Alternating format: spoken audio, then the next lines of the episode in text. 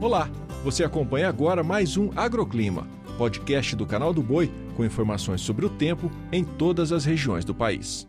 Olá, sou Renata Ferreira e trago os destaques da previsão do tempo de hoje, terça-feira.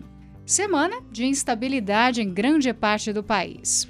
Na região sudeste, na Baixada Santista, no Rio de Janeiro, o tempo fica fechado e com condição de chuva forte.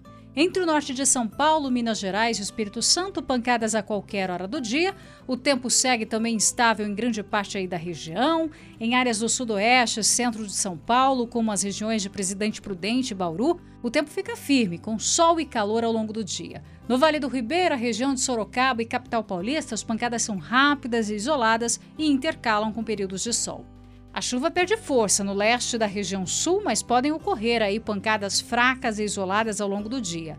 Agora, todo o centro-oeste da região terá um dia de tempo firme, sol e muito calor.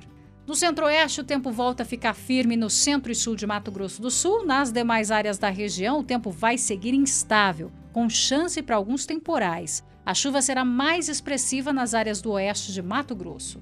Já no Nordeste, a chuva é persistente entre o sul e oeste da Bahia, Maranhão e também Piauí. Desde o litoral norte baiano até o litoral do Rio Grande do Norte, a chuva é fraca e isolada. E hoje também chove de forma fraca e isolada no Ceará. No interior aí do Rio Grande do Norte, Pernambuco, Paraíba, Alagoas e norte da Bahia, o tempo hoje segue firme e seco. Mas a tendência é que ao longo da semana os grandes volumes de chuva devam continuar concentrados no centro-norte do Brasil.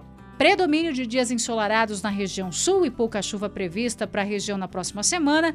No oeste dos três estados do sul, também São Paulo e sul de Mato Grosso do Sul, a umidade do ar deve continuar atingindo níveis críticos durante a tarde. O agroclima pode ser acompanhado também na programação do Canal do Boi e em nosso portal, o sba1.com. Até a próxima!